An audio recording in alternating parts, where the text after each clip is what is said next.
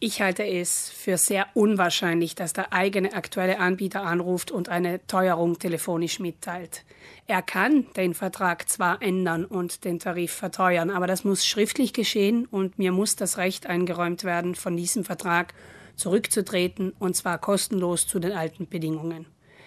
Wenn mir jemand am Telefon etwas von einer Teuerung erzählt und mir dann eventuell noch ein neues Angebot vorschlägt, den ich da am Telefon zustimme, dann ist das aller Wahrscheinlichkeit nach die Konkurrenz, die mir einen neuen Vertrag unterjubeln will. Das heißt, ich bemerke in einem zweiten Moment, dass ich vollkommen ohne es zu wollen den Anbieter gewechselt habe und jetzt einen neuen Telefonvertrag besitze.